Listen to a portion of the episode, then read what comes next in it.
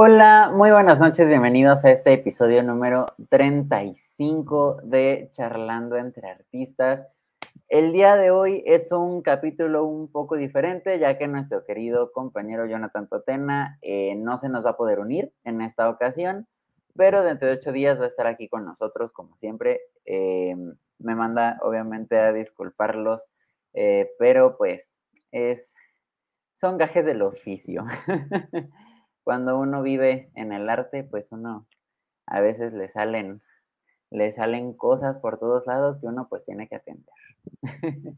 Pero pues estamos aquí ya en el episodio número 35. También como notarán, yo estoy en un espacio diferente. En esta ocasión a mí me toca estarles transmitiendo desde Torreón, Coahuila, aquí en México. Entonces van a ver por este episodio y el siguiente que no voy a estar en el estudio eh, en el que normalmente transmito, pero pues aquí andamos para todos ustedes en charlando entre artistas.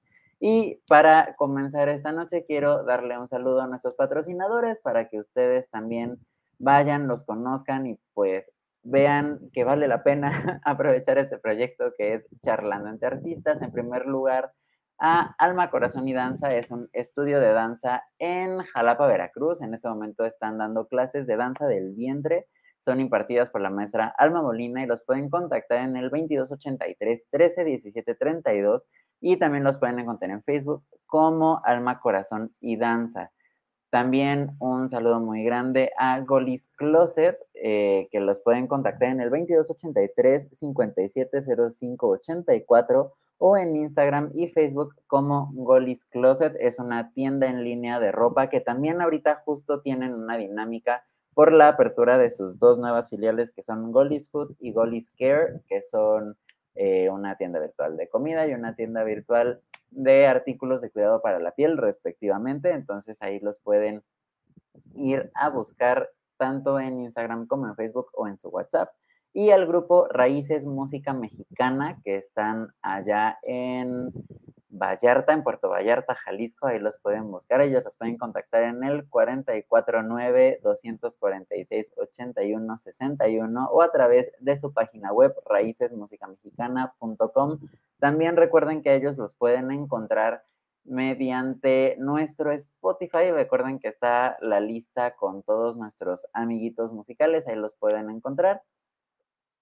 ahí en la lista están, al igual que nuestro invitado de esta noche, y también por último a la tienda Encanto Femenino allá en Jalapa, Veracruz, Murillo Vidal, número 123A, Colonia Ensueño, una tienda dedicada a la venta de ropa para playa este, y también diversos accesorios. Tienen diademas, aretes, pulseras, este tipo de cosas. Se los pueden encontrar también en Instagram como arroba guion bajo encanto femenino.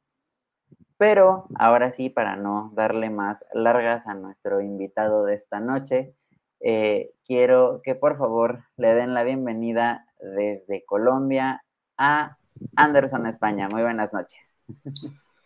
¿Qué tal amigos de Charlando entre Artistas? Contento de estar aquí en este espacio que digamos es uno más de los que se comparten entre nuestro país hermano que es México y nosotros los colombianos. Así es. Pues primero que nada, Anderson, muchas gracias por, por acompañarnos aquí en, el podcast, por aceptar la, invitación de estar con nosotros, de darnos un poquito de tu tiempo. No, bueno, no, eh, ya el máster Totena, que es un amigo que conocí en el Conservatorio del Huila, venía hace rato comentándome sobre el podcast, sobre el programa, ya varios amigos míos de la facultad han estado acá en este espacio y bueno, pues me agendé y ya, aquí pues para charlar un ratico, contar un poquito de anécdotas y sobre, sobre lo que ha sido mi vida artística. Excelente. No, pues de verdad, muchas gracias por acompañarnos esta noche, pero justo, ¿qué te parece si empezamos del principio? A mí, a mí si algo me gusta siempre es que me cuenten cómo empiezan. Siempre, todos traemos anécdotas diferentes, historias diferentes, entonces a mí me llama mucho la atención.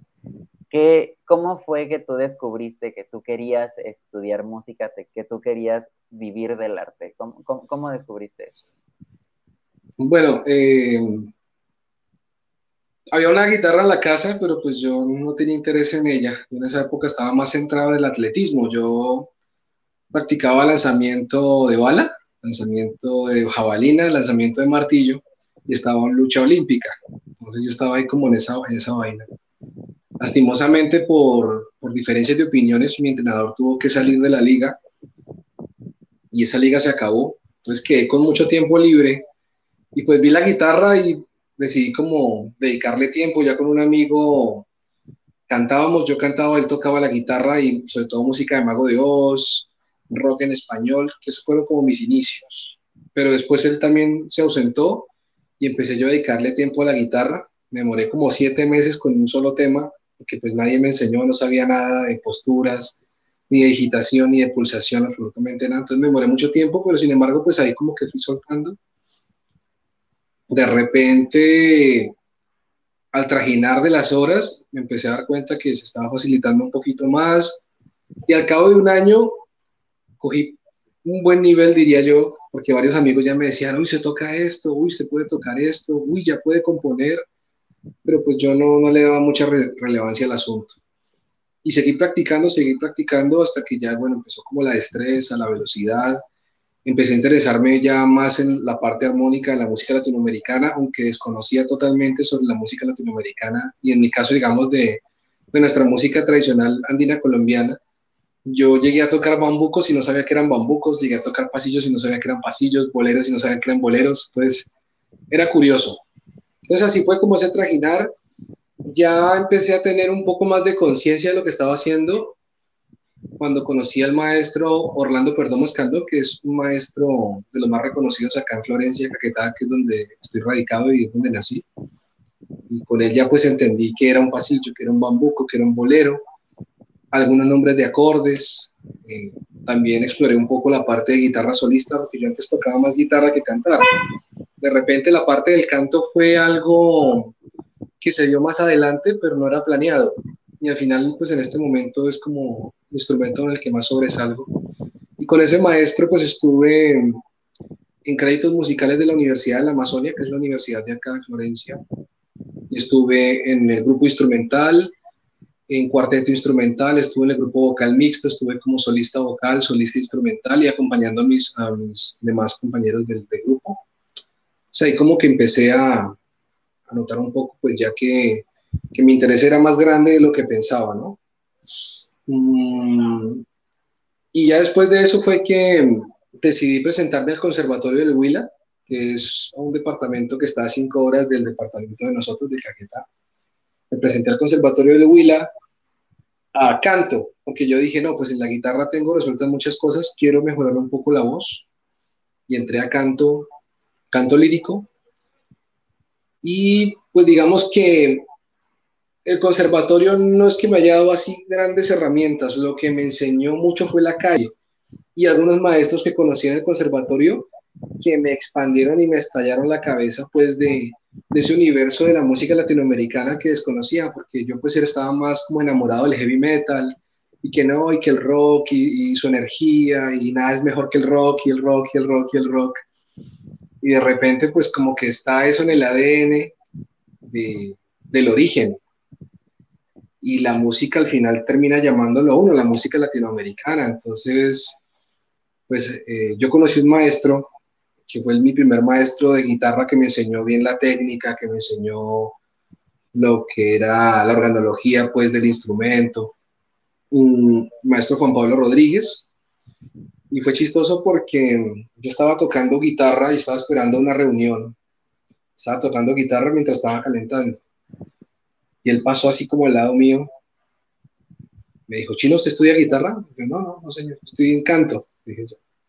Y el man siguió y volvió otra vez y pasó y me dijo, Chino, ¿usted está en guitarra? Yo no, no, señor, yo estoy en canto. Y así, así fue como varias veces, hasta que después me mandó a llamar con otro docente, entré a una habitación llena de guitarristas, me dijeron que tocara, toqué, y después yo les dije, no, es que a mí me gusta cantar, y como yo pues siempre me crié cantando heavy metal, yo pues tenía una facilidad con los agudos, entonces les mostré unas canciones de Kraken, de, heavy metal, pues me pegué unas trepadas, y el maestro de quedó así, me dijo, Chino, usted está perfecto para cantar en un trío de boleros que yo tengo.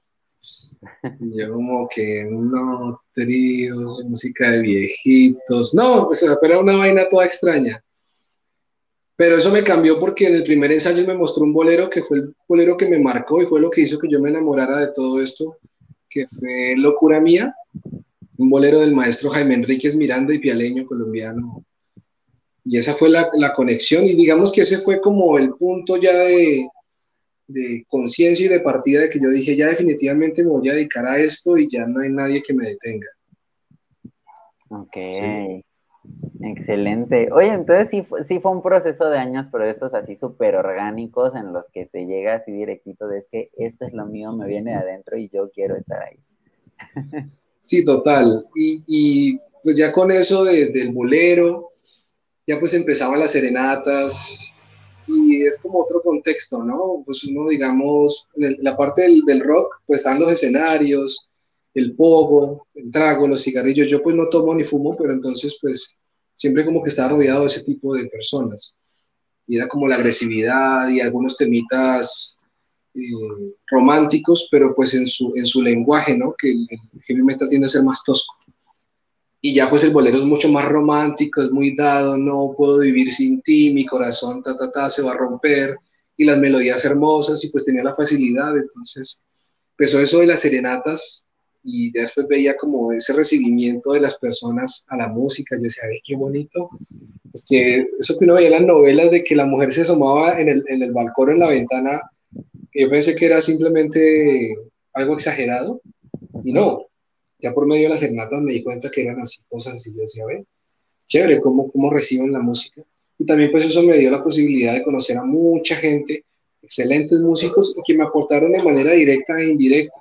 fue la música andina colombiana, fue la música latinoamericana. Y en el Huila siento que como que agarré esa facilidad de poder desenvolverme frente a alguna situación repentina. O sea, digamos que me digan, ¿qué hubo? Cántese algo. ¿Listo? Que es algo que de pronto no, todos pueden experimentar y que al final no lo brinda ni siquiera la academia, sino la calle. ¿Sí? Ok. Continúa, vi que, vi que hablar, pero... ah, bueno, listo. No, y entonces digamos que eso fue lo que me, que me ayudó bastante. Después conocí a la maestra Yolanda Herrera. Ella yo considero que es como mi mamá en, en la música, en el canto. Y ella me sugirió que me presentara al Conservatorio del Tolima que ya es un departamento un poquito más arribita de donde estoy, como a 10 horas. Ya me dijo, preséntate a canto, preséntate a canto, a ver si te presentas. Mi pensado principal era presentarme en guitarra porque yo estaba todavía muy metido con lo de la guitarra. Mm, pero no abrieron cupos, entonces decidí presentarme a maestro en canto.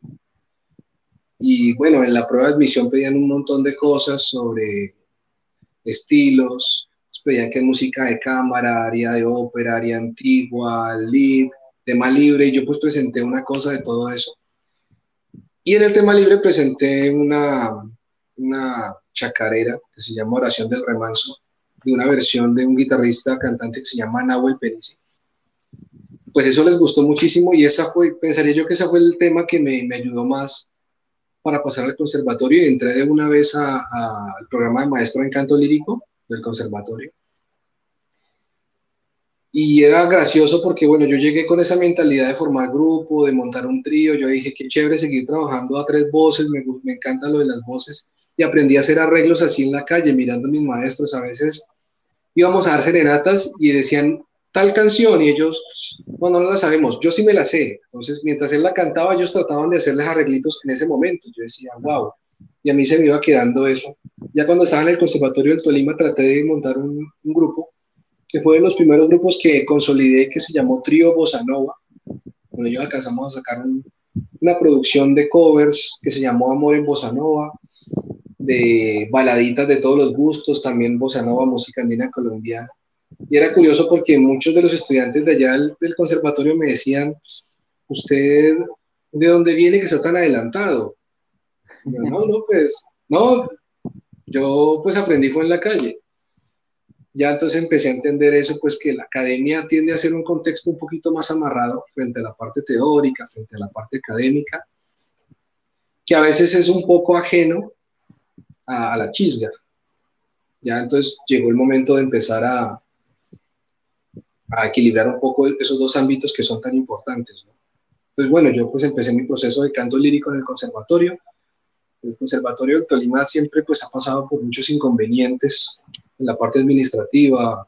A veces se, se sentía que no les interesaba el proceso de los estudiantes. Yo, por ejemplo, tuve tres maestros durante mi carrera, aunque al final lo agradezco porque el último maestro que tuve fue el maestro con el que me gradué y fue el maestro que cambió toda mi perspectiva del canto, de la música y los conceptos que yo prácticamente manejaba. Yo, mi primer maestro fue Ramón Calzadilla, el maestro Ramón Calzadilla, que lo aprecio y lo admiro mucho, más porque es una personalidad enorme en, el área del canto. Pues él tenía como su premisa de que el que nace para cantar tiene el don y ya, y los que no nacen no sirven. Entonces yo, bueno, listo. Lastimosamente no puedo continuar, después tuve otra maestra, Nuri Contreras, me enseñó bastante, maestra muy joven, y después llegó el tercer maestro, que fue el maestro Carlos Godoy, que es el que considero mi papá en la música porque me cambió toda la perspectiva pues, del canto. Y su premisa era muy diferente a la del maestro Calzadilla. Ya él decía que cualquier persona podía cantar independientemente de su edad y del proceso que iniciara. Empezando fue como, dije, ¿será? Y después vi los procesos de él y increíble, o sea, fue una cosa loca que yo dije, uff, definitivamente se puede. Y pues él también lo demostró y me cambió también mi forma de interpretar. Yo pues tuve esa facilidad de, de, poder cantar en diferentes estilos, digamos, por ejemplo, heavy metal, balada, música latinoamericana, música andina colombiana, y pues la parte académica que fue ya ópera, Bach, Mozart, que trabajamos con él.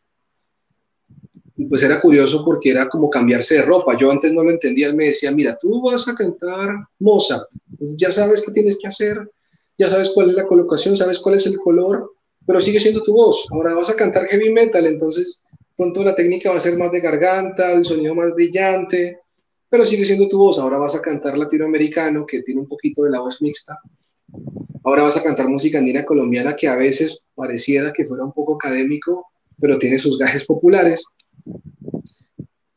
Ahí fui como descubriendo, yo dije, bueno, hay facilidad para esto y pues él me ayudó bastante en ese proceso porque Curiosamente en Ibagué empecé a notar un fenómeno, es que cuando yo iba a cantar ópera tenía que levantarme pensando que iba a cantar ópera y era para mí muy difícil, después de salir de la clase del maestro cantando ópera, llegar por la noche a cantar en una serenata. Me costaba muchísimo porque me mantenía en el color, ¿sí? Y para cantar, y el color de la ópera tiende a ser más fuerte, más estridente. Y cantar un bolero no requiere de eso.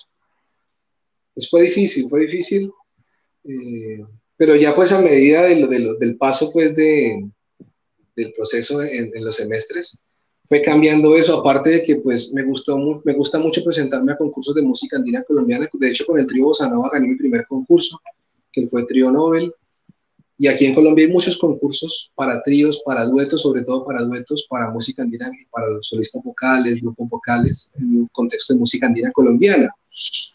Mm, entonces yo siempre he querido presentarme a eso, siento que no es que sea de pronto competitivo, sino que eso incentiva a que esté trabajando en una propuesta.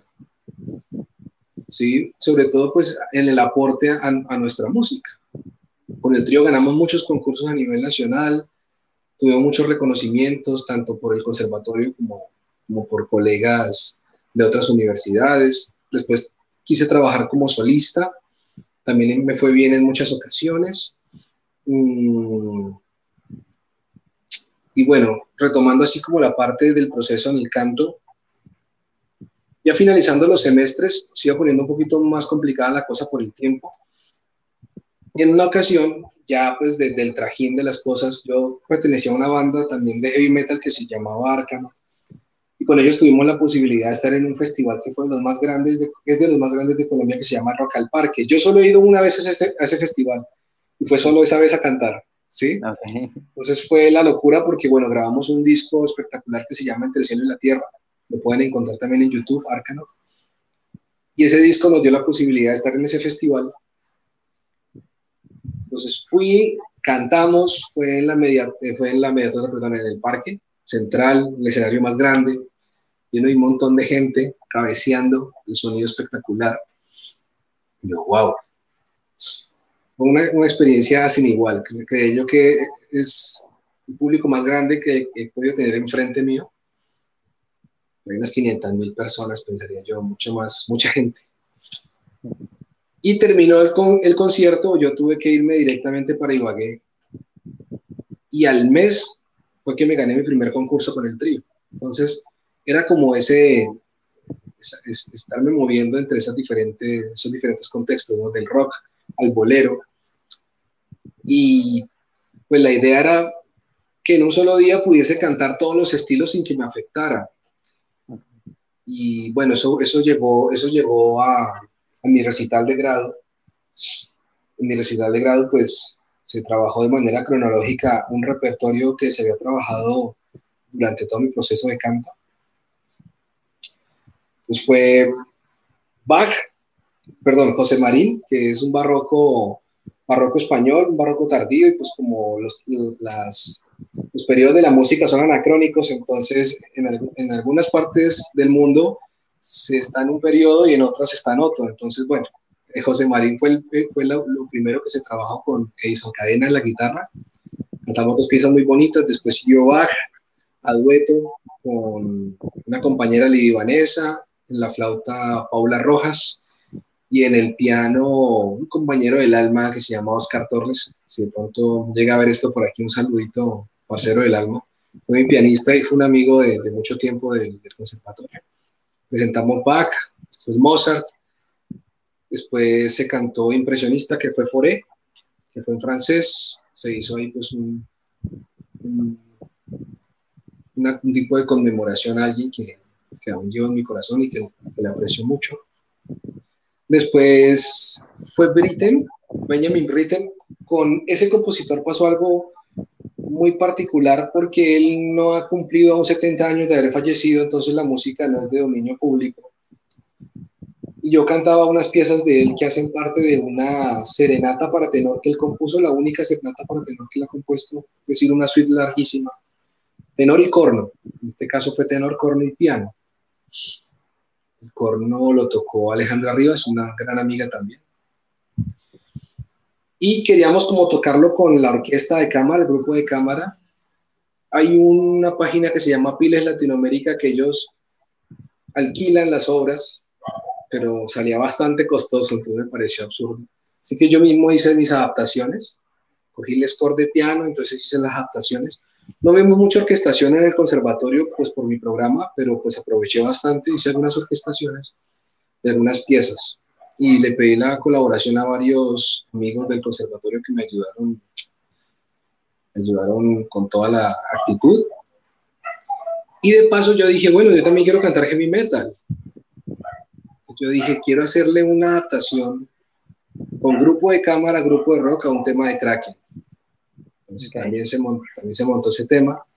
Sí, se, eh, pues digamos que siguiendo también un poquito las directrices de la propuesta que presentó Elkin Ramírez con Kraken de la, con la Filarmónica Bogotá y grupo que eso fue espectacular.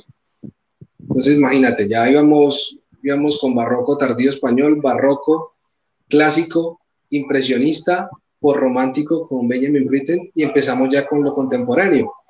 Obviamente no podía faltar la música andina colombiana, yo interpreté música andina colombiana como solista, también canté algo a trío, con, con Trio ya no, con otra, otra nómina.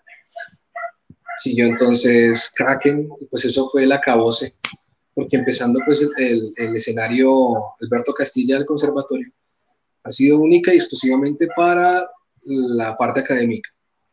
Sí, allá popular poco. Y ese día pues se me dio la oportunidad de interpretar ese tema el video está por ahí en, mi canal de YouTube. Pueden ver de pronto incluso hasta la emoción de la gente y todo. Y fue una locura, además porque pues estaba rodeado de solo amigos, solo amigos, personas y definitivamente no hay como tocar con los amigos. Eh, entonces se presentó ese tema, fue la cabose, también le hice un homenaje a mi maestro, me acompañó también mi familia. Y ese día sentí que había alcanzado una culminación en mi proceso sobre todo de quitarme esos limitantes mentales que tenía de los estilos. Ese mismo día pude cantar académico, popular, andino colombiano, latinoamericano y heavy metal. Y pude cambiar todos los colores, entonces ahí me quedó eso como yo, wow, listo, bien, se, se logró. Me, me, saqué cinco y listo, me gradué, me gradué contento dentro de ese proceso del conservatorio. Terminó y pues muchos pensarían que, yo me acuerdo que un amigo dijo, se acabó esta vaina. Yo decía, no, esto apenas está comenzando y precisamente después de eso pues empecé mi, mi etapa de docencia. Mi primer trabajo fue dos años después de haberme graduado en la Universidad de Ibagué. Mi jefe, Viviana Barreto, también la aprecio muchísimo porque me enseñó bastante mi segundo jefe, Oscar Molina, también, que se le aprecia muchísimo, porque aprendí mucho con ellos dos. Sobre todo que la parte académica es algo que, que, debe estar sí o sí en el proceso porque el conocimiento no es completo si no se comparte. Yo puedo ser muy buen intérprete, pero también tengo que ver la forma de poder nutrir a los demás con ese conocimiento. Entonces tuve, tuve a, a mi cargo duetos de música andina colombiana, eh, grupos vocales, grupos de rock, grupos de música de mundo, pude hacer arreglos también a dueto para cantar con mi jefe, piano triple, estuve en el coro también de la universidad. Entonces fue muy chévere, fueron dos años de, de una muy bonita experiencia, de amigos también, gané muchos amigos y amigas, muy chévere. Curiosamente, de las personas que más iban a mis talleres eran psicólogas y psicólogos. Entonces, okay. empecé a ver como, como, como esa curiosa esa afinidad entre esas dos carreras, que siempre se considera la psicología y la música como las carreras bonitas y no las carreras que una persona quiera estudiar, ya sea porque la familia se lo exige o por herencia familiar o porque da plata. Siempre uno le uno pregunta, ¿tú por qué estudias psicología? No, porque es una carrera muy bonita. Porque estudia música, ¿no? Porque me encanta. ¿sí? Entonces, bueno, esa fue mi experiencia como docente, continué ahí. Llegó la pandemia estoy pasando como todo así como a grosso modo. Llegó la pandemia y los grupos tuvieron que pararse. En ese caso, Trio Bossa pues ya definitivamente decidí dejarlo descansar, que fueron ya seis años de trabajar con ese grupo, de ganar concursos, de mover, moverme por todos lados. Entonces yo dije, listo, no, ya hay que dejarlo descansar. En pandemia, pues estuve solo, practicando más que todo. Hice algunos videos así como tipo collage con varios amigos del país. Por ahí en Instagram también pueden verlos. Es una vaina larguita ahí donde diario estaba yo subiendo videitos, yo le mandaba videos a mis amigos. En eso pues yo estaba en Ibagué y por la pandemia pues tuve que volverme a mi pueblito, a, Florencia, que la verdad no tenía pensado hacerlo. Y, y no ha sido no ha sido negativo, la verdad ha sido muy chévere volver otra vez acá a mi tierrita. Que bueno, vengo con un conocimiento que, que lastimosamente aquí no, no, no, se tiene y pues lo he podido, podido compartir con varios, varios amigos, colegas.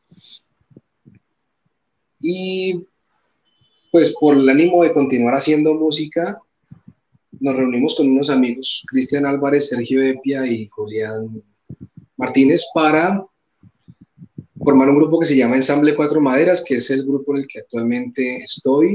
Asamblea Cuatro Maderas, por ahí ahorita comparten el enlace.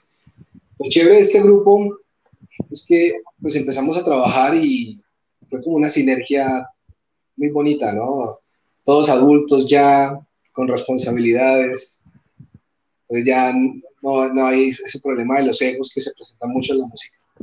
Fue todo muy fluido, ¿no? Montemos el tema, ¿no? Montemos el tema y pues como yo tengo ya arreglos aquí en mi cabeza ya listicos, listo, montemos tal tema, este es su voz, este es su voz, listo, o montemos. Y empezamos a llamar la atención de la escena cultural caqueteña. Ya llevábamos unos meses y ya la gente nos contrataba, estábamos tocando en varios lugares y tenía presupuestado incluso también presentarnos a un concurso. Ganamos un concurso que se llama el Concurso Nacional del Pasillo. Lo ganamos con el ensamble de representación del departamento. Yo también como solista empecé a ganar concursos también traté de hacerle, me gané el concurso del bambú como Agostino de Oro, como solista. Y yo hace rato pues tenía algo en mi cabeza, bueno, siempre me ha gustado montar grupos, pero tenía eso de llegar a un escenario y plantarme solo con mi instrumento. En este caso siempre ha sido la guitarrita.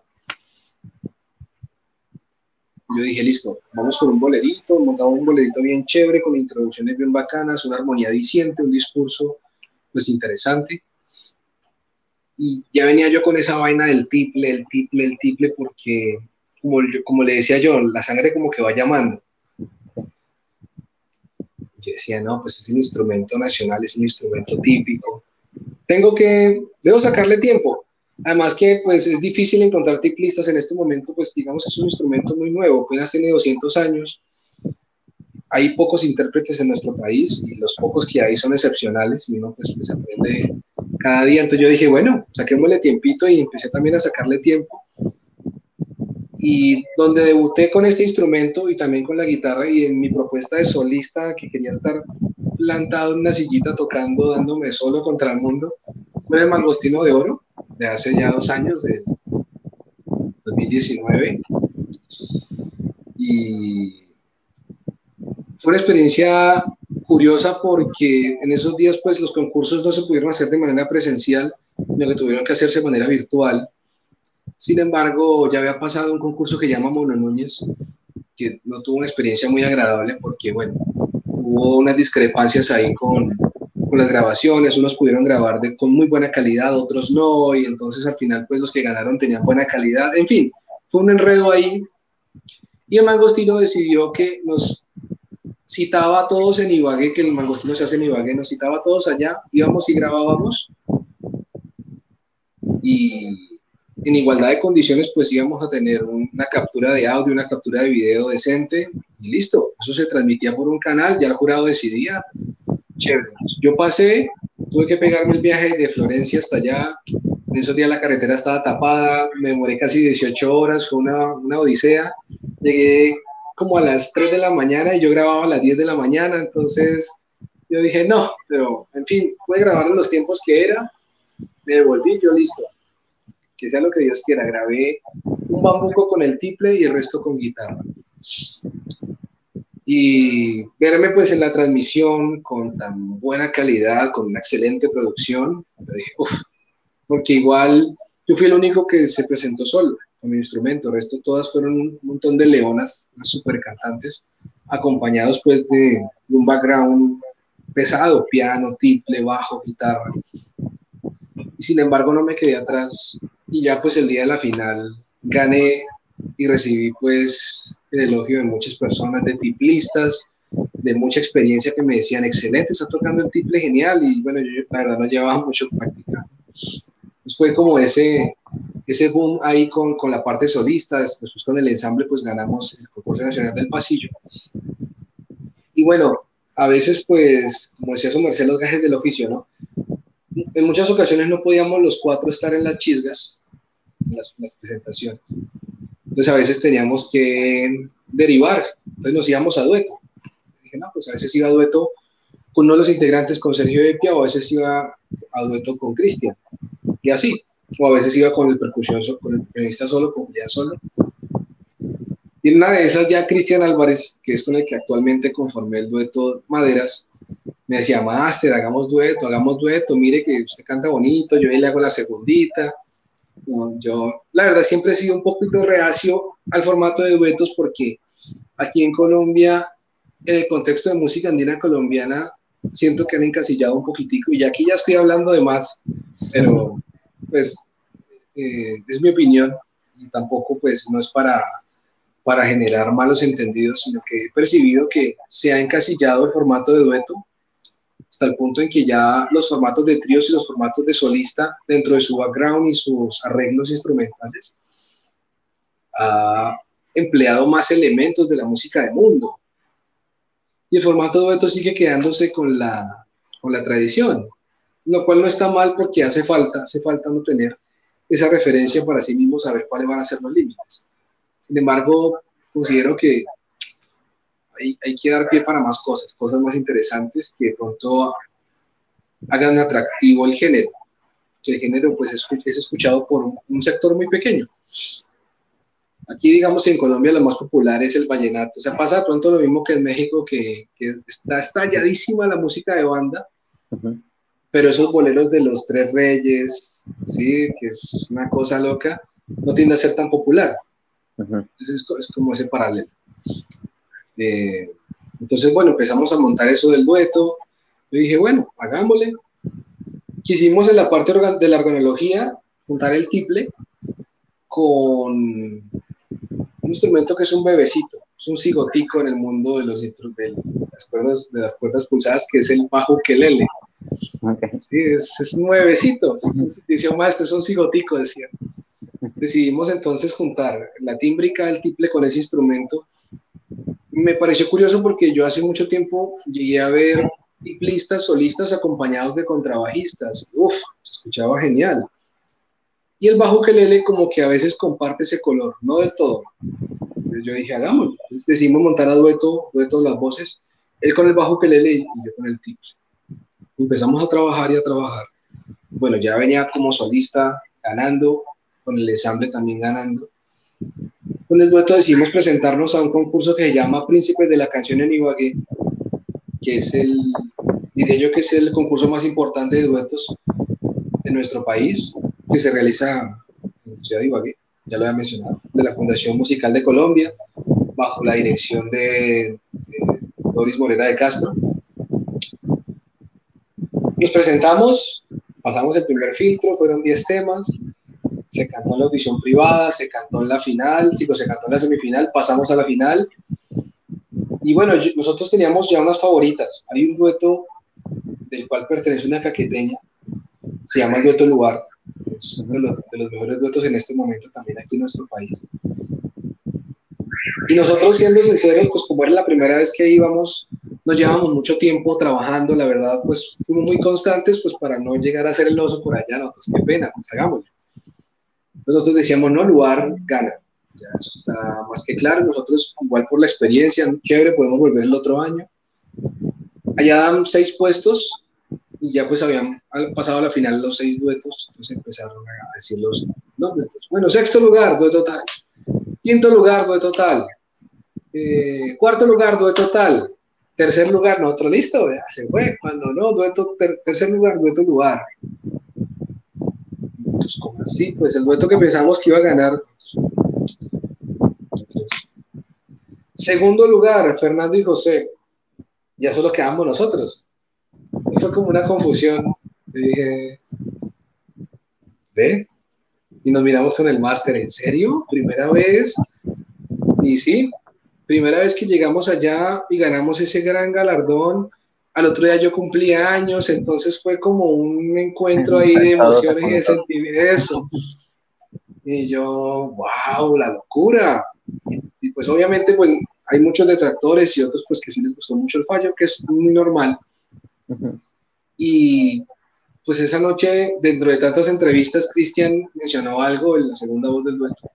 Decías que somos el primer dueto caqueteño en ganarse este galardón en la historia de la música. Uf, fue, fue algo como, como un punto, yo dije, un punto de quiebre. Yo dije, ya pues estamos quedando como en la historia del contexto musical de nuestro departamento. ¿sí? que, era algo que pues yo nunca llegué a planear, pero que se fue dando, muy chévere, muy bonito, muy emotivo. Pues, pues subimos eso con, mucha alegría y pues obviamente con mucha humildad, ¿no? Y desde entonces se han abierto muchas puertas para el dueto también. Entonces ha sido entonces, yo dije, bueno, me gradué y definitivamente la cosa no paró. O sea, siguió mi proceso como docente y pues afortunadamente he podido continuar la parte artística que ha sido como solista con el ensamble y con el dueto. Así que, y, toda en representación de nuestro departamento. Ha sido muy bonito representar al departamento, sobre todo porque, bueno, ha tenido también sus muy buenos exponentes, en este caso como la solista Ginette Urquina, que ha representado también nuestro departamento, Tallarú, el grupo Preludio, dirigidos por el maestro Orlando Perdomo. Y en este momento pues nos tocó como el tiempo a nosotros, estamos con nuestro cuartico de hora representando nuestro departamento, nuestra música, nuestro contexto. Y, y, pues aprovechar también esos espacios que nos brinda ahorita la virtualidad, que eso también pues dejó la pandemia, que fue aprovechar todas estas plataformas, ¿no? Y así poder abarcar a muchas más personas todas esas historias individuales de los artistas que pues puede que no nos conozca nadie, puede que nos conozca solo, solo tengo el apoyo de mi mamita, de mi papá. Sin embargo, eso va siendo eco en algunas personas, ¿sí? Eso va, va refrescando o va motivando a otras personas, ¿sí? también ha venido como esa parte como de interiorización, de darme cuenta que, que ya mi trabajo puede ser un referente y lo chévere pues es trabajar con, con amigos, trabajar en equipo y ya. ok, aso. ha, sido un viaje bastante largo, por lo que he visto. Y a mí algo que me llamó mucho la atención justo cuando estaba leyendo esta parte de tu semblanza y tu currículum y todo, es que de 2014 más o menos hasta acá, ha sido de concurso tras concurso, tras concurso, tras concurso, y no es solo de participar, sino de ganar, ganar, ganar, ganar primeros, segundos lugares, que pues la verdad es algo muy pesado, porque tampoco es de que un concurso al año, por lo que vi. Entonces, a mí me da mucha curiosidad el cómo abordas tú estas cuestiones del decir, ok, me tengo que preparar para concursos de tríos, concursos de duetos, concursos de solista, tengo que estar abriendo este repertorio constantemente y pues en un lapso de ya casi, ¿qué? 10 años, ¿no? Ya son 8 años de estar constantemente en esto. Y también justo cómo pega en esta cuestión de los concursos, de los festivales, la pandemia, ¿no? Porque eso es algo que ya hemos platicado también aquí en el podcast constantemente. La pandemia vino a romper con todo, ¿no? O sea, aquí es donde se acabaron contratos, donde todos tuvieron que empezar a trabajar en otras cosas, hubo gente que tuvo que vender instrumentos, vender equipo, porque pues uno tenía que encontrar cómo subsistir, ¿no? Entonces también cómo, cómo se congenia con la parte de los concursos, con la parte de los festivales, pero antes de que me contestes, porque ya llevamos 40 minutos aquí, darle un saludo a los charleros que están aquí desde que empezamos, porque también Magri Castellanos está con nosotros, dice buenas noches, un saludito desde Colombia. Saluditos a Magri. Aníbal Bastida también, que dice buenas noches desde la sala, que él nos está escuchando aquí a un lado de mí, que él nos está recibiendo aquí en Torreón, Coahuila. Eh, muchas gracias. Un saludo. Saludito. A Jana Sainz, que creo que sí estoy pronunciando bien su nombre, espero que sí. Dianita, mi Dianita hermosa, querida, preciosa. Abrazotes. Saludos desde Bogotá, Colombia. Este, también a José Antonio Totena, que dice buenas noches desde Paz de Ariporo, Colombia. Felicitaciones por el invitado. Y también aquí está Camilo Arriaga, que dice grande Ander. Saludos del Quinto Madera. Ah, el parcero. el parcero, él es un amigo de Florencia. Él es el Quinto Maderas. digamos que desde que he estado en Florencia, con alguien que he compartido mucho, sobre todo la parte de composición, es él. Digamos que él no tenía una formación musical, pero compone melodías y letras. Ya, pues uno digamos que se da cuenta que a veces el estudiar y el talento, pues como que no lo es todo. Y este, este man escribe unas cosas increíbles. Saludito ahí para Quinto Maderas. Eso, también Jorge David Castellanos Velandia, dice, desde Colombia lo saluda el charlero viejo, pero de espíritu joven. Saludos. Saludos, Jorgito. A ver, entonces ya tenemos dos preguntas. E, esta que te acabo de hacer de los concursos, de los festivales y demás, y ya tenemos también una pregunta del público. Entonces, ¿cuál quieres contestar primero? ¿La del público o la de los festivales? Que es de lo que venías hablando. Ah, bueno, para, como para no perder la línea, la línea de los festivales, bueno, eh, la pregunta era cómo, cómo ha sido pues, ese proceso de, de poder adaptar eso, ese repertorio y poderme presentar a, los certámenes, ¿cierto? Cierto. Bueno, ha sido de un ensayo y error porque, bueno, el primer concurso que ganamos, que fue el trío Nobel con el trío, trío Bossa en el 2014, fue en Cali, pues uno aparte de ir a concursar, pues uno también va a estar muy receptivo y empieza uno a notar de pronto dentro del fallo de los jurados cierta dirección hacia el lenguaje y a las propuestas. Yo, listo, decía listo.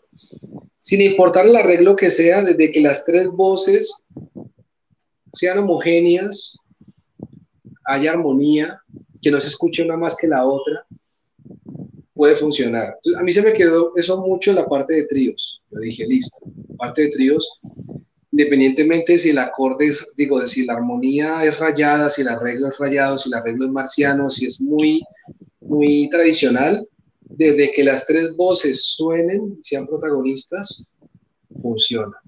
Yo siempre como que me, me, ceñí en esa parte, yo dije, listo, vamos a trabajar. Y con el trío Bossa pues fueron tres, tres, no, fueron tres veces que se cambió de nómina, por diferencias. El primer trío pues, fue muy popular, fue muy de baladitas, el segundo trío ya fue más a la música andina colombiana y fue muy rico la parte instrumental.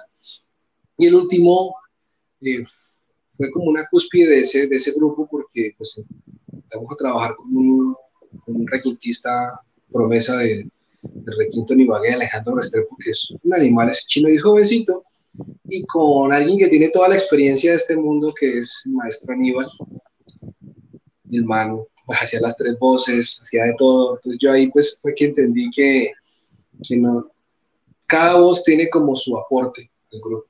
Yo dije, listo. Entonces empezó a quedarme eso. Me fue muy bien con, con, el trabajo de tríos.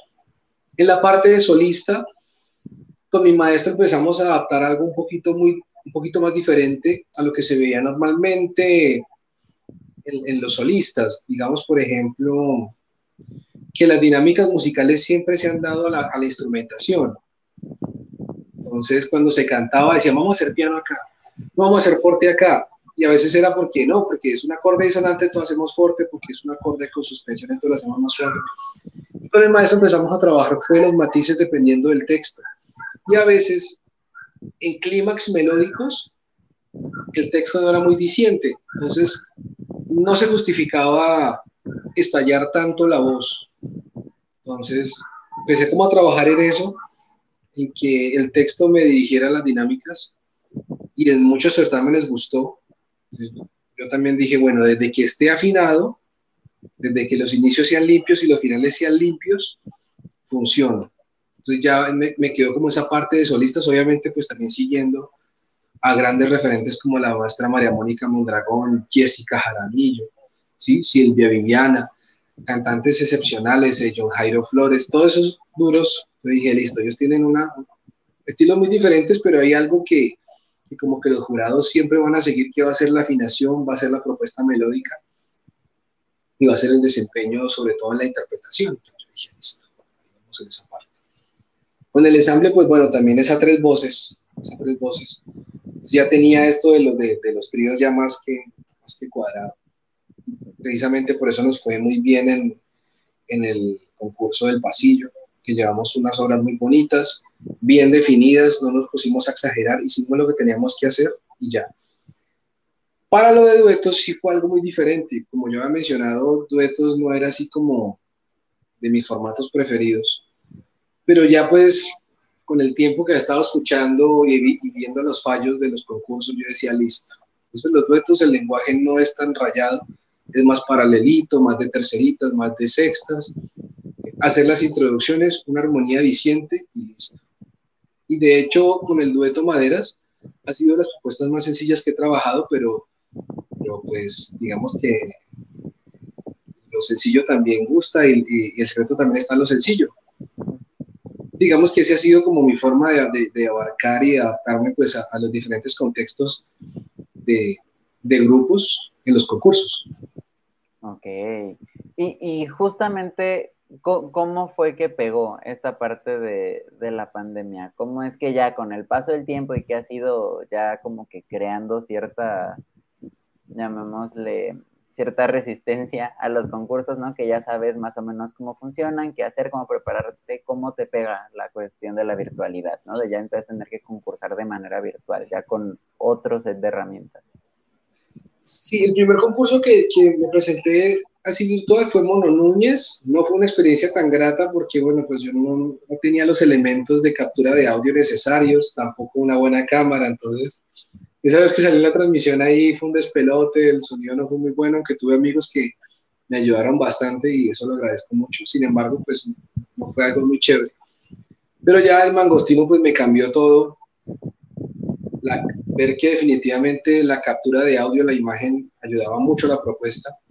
Y pues de paso también me quedaron esos videos para mostrar en mi canal. De, aquí en adelante, si su merced mira, mi canal se empezó a llenar de videos de muy buena calidad, de full calidad. Entonces también fue como esa parte de entender la calidad de audio, cómo capturar. Yo pues aprendí también a hacer edición de video, porque con, con mis estudiantes de la universidad que empezamos a trabajar en pandemia tuve que hacer muchos collages de, de, los temas que montábamos. yo aprendí a, editar videos, a generar transiciones, a quitar el audio y dejar el audio solito y sobre ese audio superponer todos los videos. Fue, fue algo muy chévere. Y en los concursos, algunos concursos yo los gané así de manera virtual, quedó un muy buen producto. Mm, le saqué pronto lo positivo, bueno, pues a no tener que desplazarme hasta el lugar para, para el concurso, sino que simplemente pues yo llegaba a un estudio llegaba y tocaba y con la tranquilidad del caso, porque no crea, también el público y el jurado enfrente generan, a generan en una presión. Entonces yo estar solito en mi estudio, grabando todo, me dio un poquito más de tranquilidad y eso pues se refleja mucho en los videos. Digamos que algunos concursos supieron llevar muy bien la parte de, de, de, la virtualidad con, con las propuestas y a otros pues sí no les ayudó bastante. Y a mí pues me quedó fue poder mostrar mucho producto audiovisual en mi canal. Ok, excelente. Y bueno, ahora sí, te decía yo, tenemos una, una pregunta que me parece muy, muy interesante, porque no, eh, todos tenemos experiencias diferentes, todos abordamos estas cosas de, de manera diferente y justo Magdi Castellanos nos pregunta, ¿cómo vives tú los momentos previos antes de subir a una tarima? Uf, es que a mí me ha pasado de todo, porque digamos que en Rock al Parque yo tenía un susto tremendo porque Bogotá, donde se hace el Rock al Parque, es mucho más alto sobre el nivel del mar, en Florencia. Entonces allá uno tiene que respirar menos porque por la presurización a la altura el aire siempre va a querer entrar y siempre va a querer entrar. Y como yo tenía que estar pegándome agudos y de vez en cuando tenía que correr por el escenario, un momento en el que yo corría a una esquina y no alcanzaba a tomar el aire. Entonces, ese fue un susto tremendo, sobre todo porque me di cuenta que mi, mi instrumento no estaba actuando igual. Entonces fue un, un sustico. Entonces yo dije, no, ya tengo que prepararme diferente.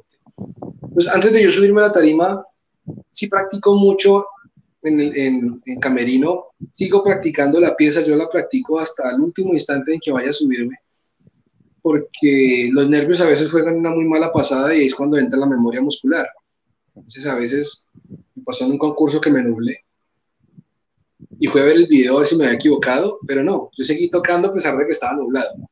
Entonces, entonces bueno, en, en camerino yo sigo practicando, sigo haciéndole, respiro mucho, reviso algunos detalles de afinación, reviso letras, porque a veces por, también por, por la premura se me pasa y ya el momento del escenario, me entra como la ansiedad, la ansiedad de, querer subirme, ya no era el miedo, sino el, querer subir y, sacar esto ya. Entonces siempre de por sí salto, pego unos salticos para distensionar un poquito el cuerpo con el instrumento, ¿sí? Para mi recital, curiosamente que también estaba muerto del susto, mi maestro sí me puso a hacer mucho trabajo de gimnasia cerebral, trabajar con los hemisferios, mantenerme distraído. Entonces al final me di cuenta que entre los ejercicios de respiración, ejercicios de, de distensión, de tensión, de estiramiento, la idea es mantener el cerebro siempre ocupado, siempre estar disipando ese tipo de cosas. Al final todo va a estar acá. Entonces me sirvió mucho realizar diferentes actividades antes del escenario. Entonces eso de estar revisando la pieza, revisar afinación, trabajar respiración, estirar y saltar me ha ayudado bastante para afrontar sobre todo los últimos escenarios que han sido complicados, por ejemplo en este caso Príncipes de la Canción y el, el, último concurso que fue concurso de duetos en Cajica, que es un, municipio de, nuestro país, también nos fue muy bien. Hice exactamente lo mismo, muy centrado, salté, extensioné y para arriba. ¿Y tú eres de esos que tienen nervios así desde dos semanas, un mes antes de, no, la presentación? ¿Tú eres de los que llegan directo y ahí es donde dices, Ahí, ahí, incluso eh, antes del viaje, digamos el concurso es un fin de semana que empieza un viernes, por decirlo así, Y el jueves empezamos a viajar, ya el jueves empiezo yo con el susto. Estoy en el concurso, en el concurso, llego yo al lugar, me reciben en el hotel, descansamos, estoy con el susto. Y ya después empieza como la ansiedad de querer subirme, de querer subirme ya al escenario, que una vez que uno se sube y toca el primer tema, ya se descarga. Ok. okay bien. Y, a ver, me imagino que esto va a ser como hacerte escoger entre un hijo favorito, ¿no? E, es, complicado, pero tú, ya me dijiste que tocas eh, música popular de Colombia, que tocas este, heavy metal, que tocas rock, que tocas bolero. Para ti, ¿qué, ¿qué, es lo que más te gusta? ¿Qué es lo que tú dices? Uy, si a mí me dieran a escoger a tocar solamente una cosa ya de aquí en adelante, lo que me resta de vida sería esto. Uy. bueno, pues aparte de la, interpretación, yo tengo mi faceta también de compositor. Y mi, faceta de compositor ha estado muy ligada con la parte latinoamericana y popular. Popular en el sentido pues de las baladas, del pop, juntarlo mucho con la parte latinoamericana. Si me pudieran escoger, yo diría que el estar cantando, cantar boleros me, me llena mucho porque al final, decía por ahí, yo soy un romántico. Y, los boleros me han traído muchas cosas chéveres, muchas cosas bonitas y también momentos que siempre quedan para la reflexión y para el recuerdo. Y siempre ha sido muy dado al momento de componer irme para el bolero, para la música latinoamericana, para lo nuestro. Ok, excelente. Muy bien, a ver, cuéntame una anécdota que tú digas, a ver, e, esto me pasó y esto me marcó, esto me, cambió el camino dentro de, la música y dentro del arte. No fue directamente a la música, pero fue algo muy personal. Yo hace seis años conocí a la persona que pensé iba a ser el amor de mi vida, Ángela Gisela Ariza. Se le recuerda con todo el cariño y todo el alma, ella es mi ángel que me cuida la, la, vida me la cruzó así de la nada, ya también le gustaba cantar y le gustaba tocar y de hecho también la conocí con la música. Y fue como de esos amores que lo golpean a uno así de repente, que uno no, no sale sin esperar nada y, y pues encuentra algo valioso. Y ella pues generó en mí muchas cosas bonitas, muchas experiencias bonitas, y aunque fue muy prematuro, digamos que no dimensioné la relevancia de todo ese cariño. Ya lastimosamente, pues, dejó este mundo en un accidente y pues había muchos planes con ella. Y desde eso mi, mi vida se quebró, se partió, porque yo antes de ella pues tenía unos planes y después de eso toda mi perspectiva cambió. Casi estuve a punto de dejar la música, afortunadamente no lo hice, afortunadamente no lo hice, pero pude continuar pese a las dificultades y pese a una pérdida tan grande y sobre todo pues, cuando es alguien que uno quiere tanto con el corazón. Se pudo, se pudo trazar la meta. Le he hecho algunas composiciones en homenaje a ella, entre esos bambucos, pasillos, también baladitas. Yo diría que eso fue algo que me marcó bastante porque me, me ayudó a entender que la felicidad es algo que no sabemos si va a estar el amor tampoco sabemos si nos va a llegar, si llegará algún día, si no llega. Pero la muerte es algo que es fijo, está ahí, es seguro. Decía un amigo que la muerte nos da toda una vida de ventaja. Está tan segura de su victoria que nos da toda una vida de ventaja. Mm.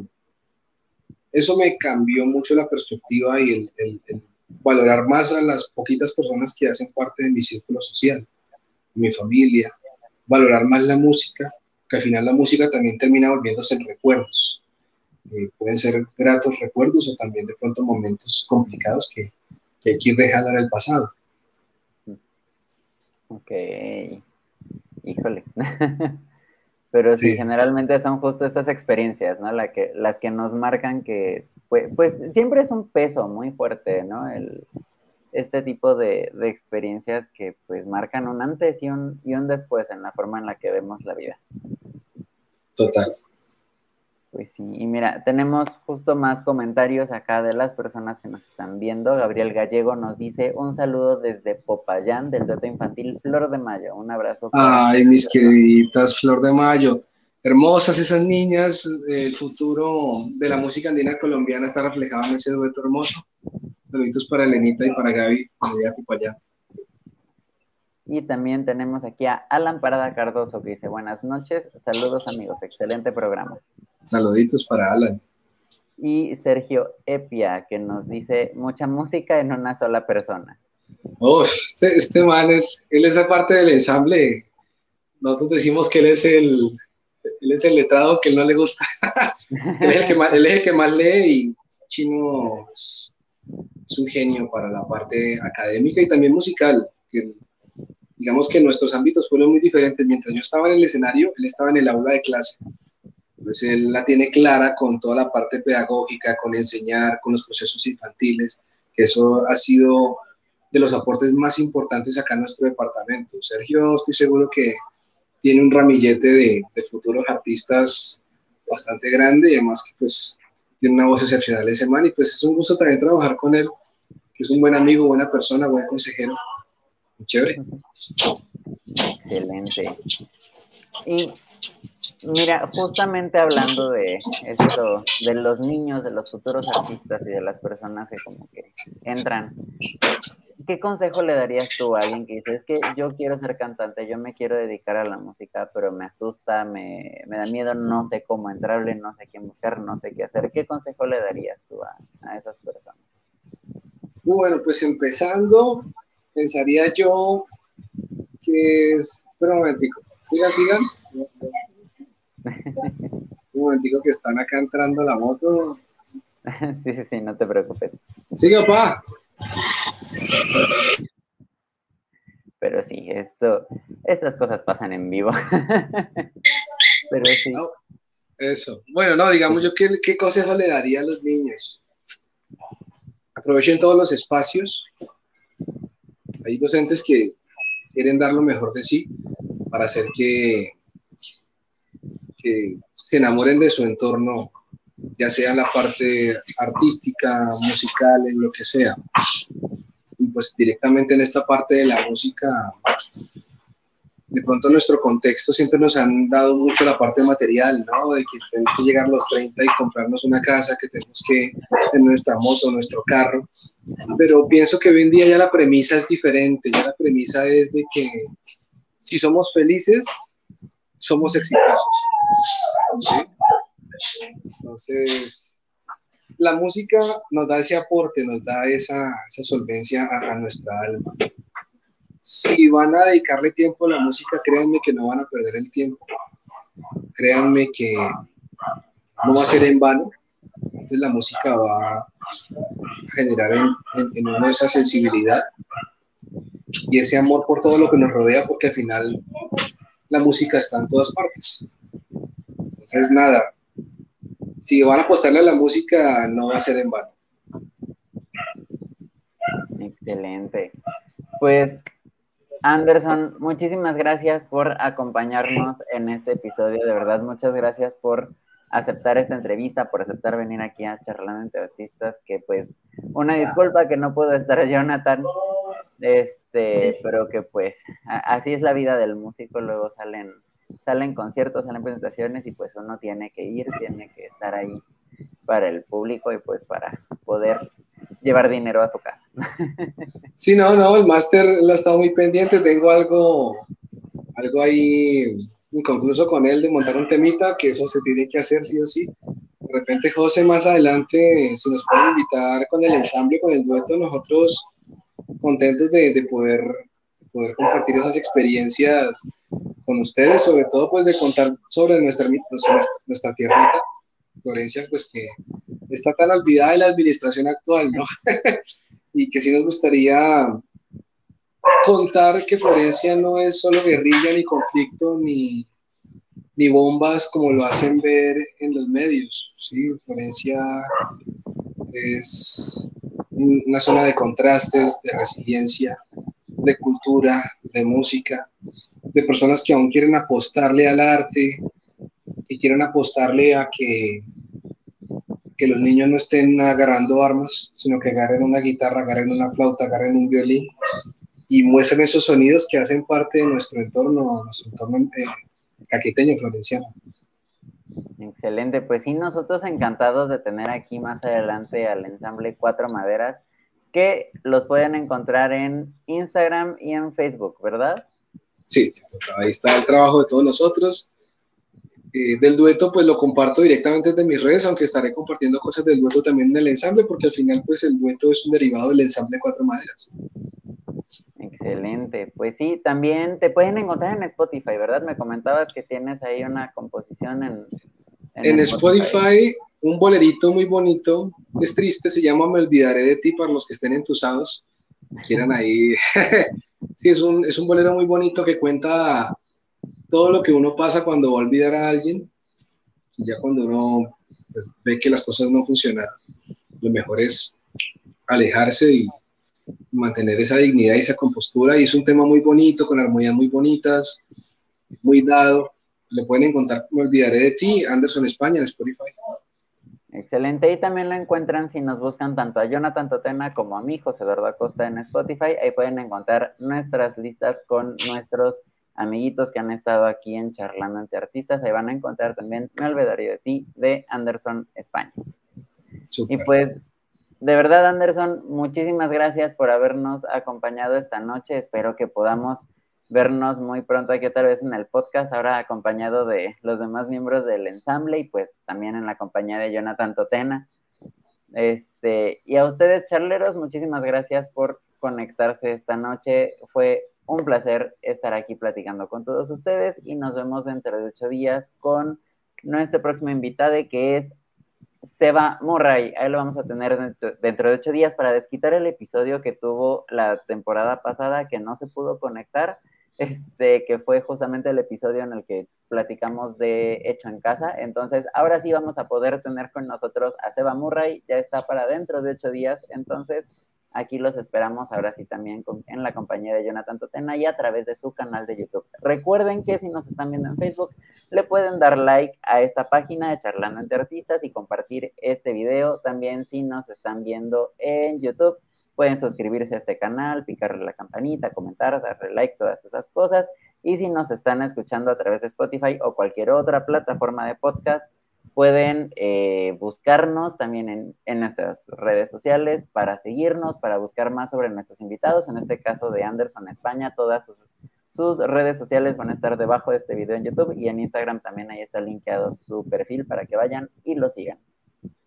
Entonces, pues, Anderson, de verdad, muchísimas gracias y hasta luego. Pégale. Adiós a todos, amigos. Éxitos.